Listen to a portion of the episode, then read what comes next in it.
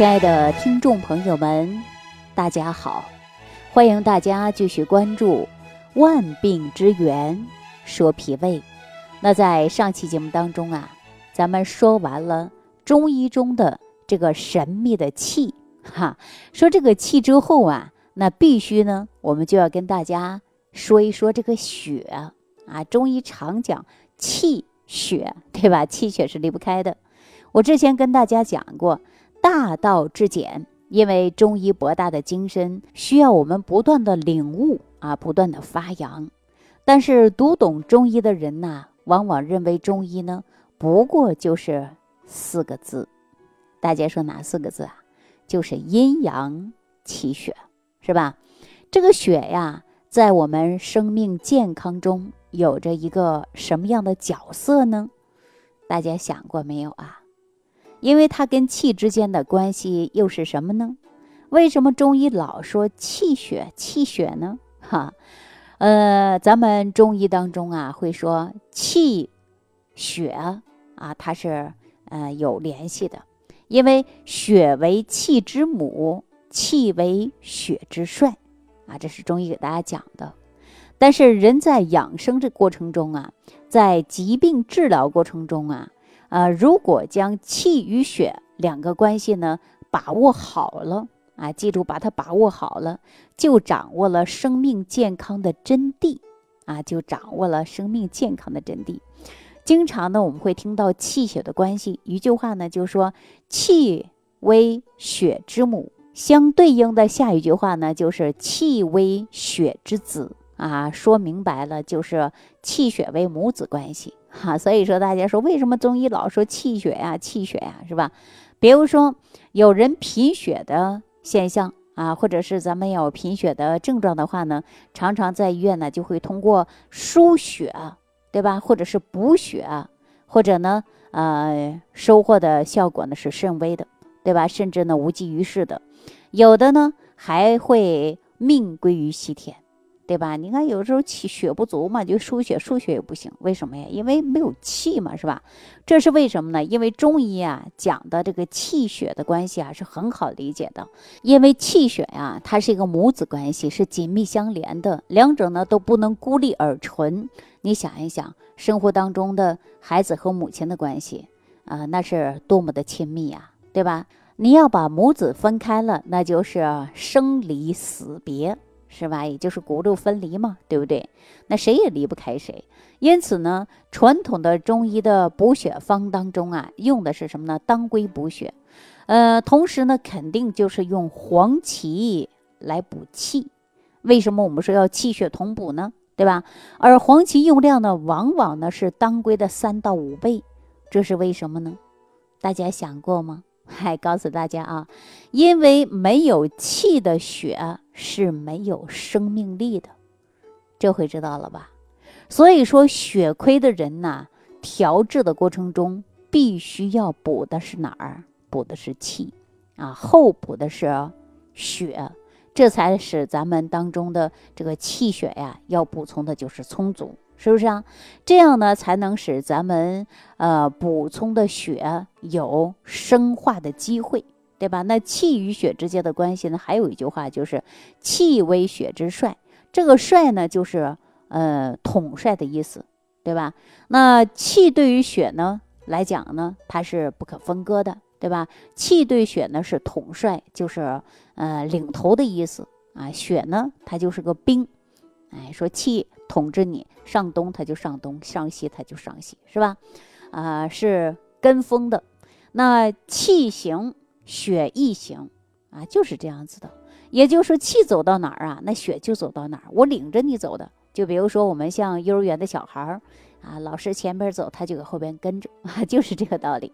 那比如说呀，人的心气虚了，就会懒言少语；肺气虚了，人就会气短、哮喘。肝气虚了，人就容易生闷气，对吧？容易长囊肿。肾气虚了，记住了，肾气虚了就会排尿都无力呀。啊肝气虚呢都不想吃饭，对吧？身体乏，肌肉萎缩。所以说呢，就是五脏之气啊。那么五脏之气吃补药行不行啊？大家说行不行啊？当然不行啊！人出生是民以食为天的，哪有说民以药为食的？是不是啊？所以说这样的结果呢，就会越补越上火。气虚的人为什么不能补气啊？因为中医不是老外吃牛排啊，一手叉子一手牛排的，一是一二是二的，对不对啊？中医之道啊，它是孤阴不生，独阳不长，啊，阴中有阳，阳中有阴，呃，善补阴者，必阴中求阳啊，则阳得阴助而生化无穷。所以说呀，如果严重的心气虚的患者，啊，那么咱们可以喝一些这个保元汤啊，补元气、养心血呀。那么以血养心啊，这个心呐才能够安神，心气能上来，对吧？那咱说到这儿啊，我就给大家呢说这么样的一件事儿啊。嗯，说这个薛女士的丈夫啊，最近身体总是感觉到不适应，上个楼啊，她感觉到这个心慌胸闷的啊，气也短，连一个小煤气罐啊，她都拿着没有力气啊，一点力气都没有。于是呢，她就根据自己平时啊看养生的节目积累了一些知识啊。那薛女士认为啊，她的丈夫肯定是因为气虚的一种症状吧，因为她自己感觉无力嘛。于是呢。呃，就带着她去看了中医啊，果然不出薛女士所猜测的，丈夫确确实实啊是气虚的问题啊。那医生呢，既给她开了一些方子，看到方子里出现的什么的当归啊、阿胶，对吧？还有一些类似补血的一些宝物，薛女士心里啊就会产生怀疑了，说她一直认为啊这些药材呀只有女人补血才会用的呀。那你看当归不都补血的吗？是不是啊？阿胶啊，这都女人常吃的。而且丈夫是气虚的毛病吗？怎么要补血呢？哎呀，她百思就不得其解，是吧？医生就笑了，说这个气血呀，它是不可分的啊。中医讲到气血，它是母子的关系，是吧？血是心脏的饭，那你说你心脏没有饭了，它是不是饿得慌啊？你心脏吃不饱，那自然呐，气就会喘。然而呢，血呢又离不开的是啥呀？就是气。那你看有经验的中医大夫跟他讲的明白吧？对不对呀？通过了一个非常形象的比喻，就给薛女士解除了各种的什么疑惑。所以呀，通常中医治病啊，就是气血啊要一起来补，要补气还要补血。薛女士这回才明白了气血之间是怎样的一个关系。啊，心想啊，怪不得呢，我总是说呀，这个气血方刚这个词儿是吧？原来呀，他们是个娘俩啊，说这个气血啊是个母子是吧？气血是母子之间的关系。当然了，我们在啊补气养血的过程中啊，往往呢是不会忘了哪儿啊，就是脾胃这个后天之本的。气血都是哪儿来的呀？因为脾胃化生气血的，是不是啊？所以说，大家肯定会问我，对不对？因为脾胃呢，才是气血化生的源泉。如果说呀，您的脾胃不好，哎，就是啊，在众多的黄芪、众多的当归，你再多的阿胶，你再好的补药，它都补不进去，是不是啊？因为补是什么呢？补是需要你饮食来吃，对吧？你脾胃不好，化生气血不足，你吃什么，它都补不了你的症状。大家说是不是啊？因为脾虚了以后啊，呃，咱们呢气血化生能力它就不够了，时间一长了，慢慢啊，咱们这个气血就不足了，出现的疾病呢就会反复性的出现，是不是这个道理啊？就是这个道理。您看啊，有经验的人一看脸色就知道，心悸气短的啊，头晕乏力的，一看啊，这个人马上就是气血两亏，是吧？都是最初的时候呢，气虚进来，发展到气血两亏，导致血虚的。所以说，在《景岳全书》里边有这样的一段话啊，说有形之血难以速生，无形之气难以及固。啊，大家想这句话是什么意思啊？对吧？就是相当于啊，我们突发意外出现了大量失血的情况，需要紧急的。补的是什么呀？补的是气，这样才能恢复闸门身体的功能。咱们把这个气呀，首先呢要补起来，这样才能够稳定下来。那么这个血液呢，才能逐渐的生成啊。还有一句话说，气能行血。你看咱们中医在临床上治疗血瘀症的时候，常常在活血化瘀的中药里呢，再加上上行气血的一些药，是吧？呃，只要这样呢，才能取得比较好的效果。如果说因为气虚而导致血瘀之症啊，治疗的时候呢，必须要。补气为主啊，再配上以活血化瘀的药材。中医上还讲啊，气能摄血啊，什么意思呢？是指气对血液的统摄的作用啊。这个气呢，具体指的就是脾气，因为咱们中医上讲啊，脾呢统血，肝呢藏血嘛。那么血液呢，之所以能这么听话啊，循规蹈矩的运行着。而不溢出，哎，就是有脾气的统摄的作用。如果说脾气虚了，啊，也就是说，如果说脾气虚了，那失去了对血液的统摄的作用，往往呢就会导致各种的出血症。你看，我们经常啊会有人流鼻血呀、便血呀，身上一碰就紫啊。中医上啊，把这种现象呢都会称为气不统血。或者是脾不统血，那治疗方法呢？我想大家呀应该都知道，对吧？我们必须啊要用补脾益气的方法来恢复脾的统血，脾气摄血的功能。那才能达到止血的目的。很多人经常流鼻血啊，那鼻子动不动的就爱出血，早上起来不敢洗脸啊，碰一下呢可能就会出血了。不敢呢解大手，用力的话呢可能也会出血了。刷个牙呢也会出血了，是不是啊？西医上呢就会用一些增强血小板的药物。对吧？那血小板高呢，会造成血栓或者凝血，可能啊还会这个危害性非常大，不是随便乱吃，也不是随便乱用的。那中医呢，就是从根本上来调理你的脾胃，通过补气达到呢统血的目的，达到呢治疗的目的。而且，当你把脾胃调好了，你的气血呢就充盈了，你的脸上呢就会变得越来越好看了。比如说有精气神了，整个人的状态都好了，这就是治疗的目的，从根本上来解决，对吧？这就是一举多得。那今天呢，咱们跟大家说了这么多啊，说明了一点。就是气跟血之间呐，它就是一个母子亲密的关系。在治病的过程中呢，不能单一的去啊治啊，不能单一的去解决，一定要气血同补。要想治病呢，要从健脾开始啊，从气血的源头开始。同时呢，在用药方面呢，气血也要同时的来补。这一点呢，大家一定要记住了啊。治病呢，才能达到事半功倍的作用。你看咱们现在的人呢，最怕的疾病可能就是。是血液类的疾病了，比如说，您看高血压、高血糖、高血脂、高血粘、高尿酸等等。过去啊，只听说了这个三高症啊，你看现在多出来一个四高，就是高尿酸。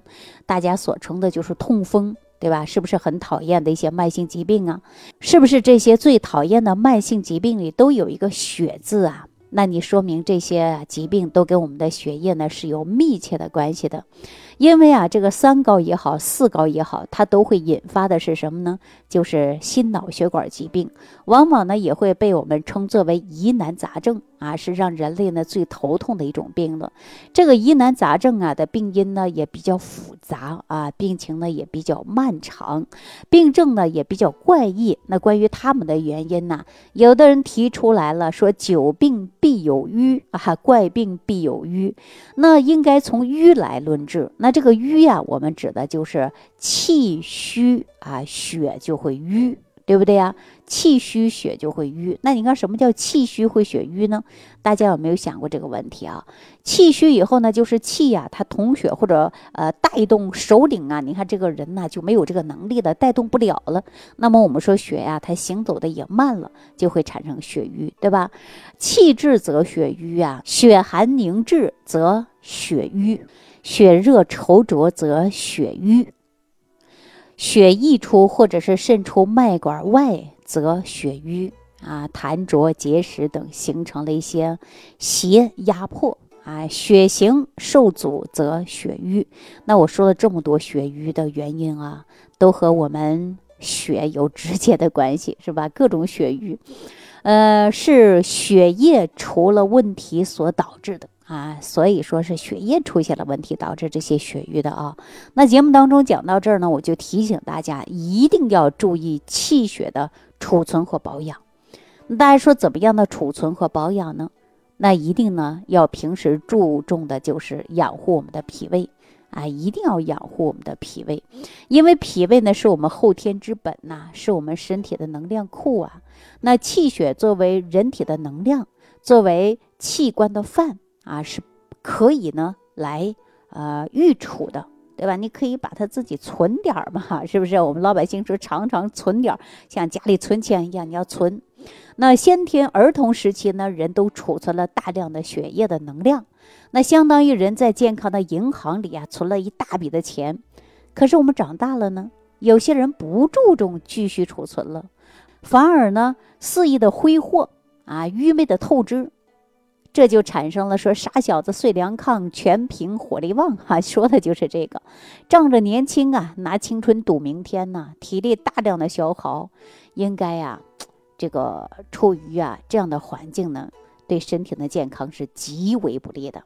还有的呢，长期睡眠不足，深度的忧郁啊、思虑，或者是呢，呃，易怒。对吧？都会伤及我们的脾胃，大量的透支我们的气血。当然呢，可一时啊你是显出不了的，对吧？一时之间你看不出来什么问题的。但人到中年以后，或者稍稍上了年纪，还人呢很有感觉，后果就出现了。比如说，哎呀，我怎么记忆这么差呀？上午说的事儿，下午怎么就忘了呢？是吧？你看有的人呢，年轻轻的他就早衰。对吧？你看我们是不是应该注重养护的，就是脾胃啊？好好保护我们这个胃里的银行，要多存点款，存好了，你的气血足了，对吧？你千万不能胡乱的挥霍和自己透支，然后透支一到时候啊，你补都补不进去的。我跟大家说了，有的是补不了的，比如说先天之精啊，就是先天之气，这都补不了，对吧？所以说大家千万不要挥霍健康啊，一定要呢。注重自己的脾胃，啊，大家呢一定要注意这一点。你的脾胃不好，你记住了，你就气血不足。你气血不足了，气就虚，血就瘀啊，这是成正比的呀。好了，朋友们啊，说到这儿，关于气血呢，我就跟大家先聊到这儿了。如果大家觉得呢我讲的有点快，或者是你没听明白啊，你呢可以留言给我啊，或者呢你在评论区啊给我打个分。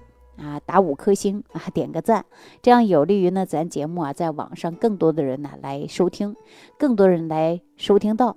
如果节目当中有讲不足的地方，或者是有一些我讲的比较快啊，说的不清楚的地方，我希望朋友们或者是同行们啊，或者是中医的前辈们，你呢可以给我指导，我呢会认真的看好你每条的评论啊，接受你给我提出宝贵的意见。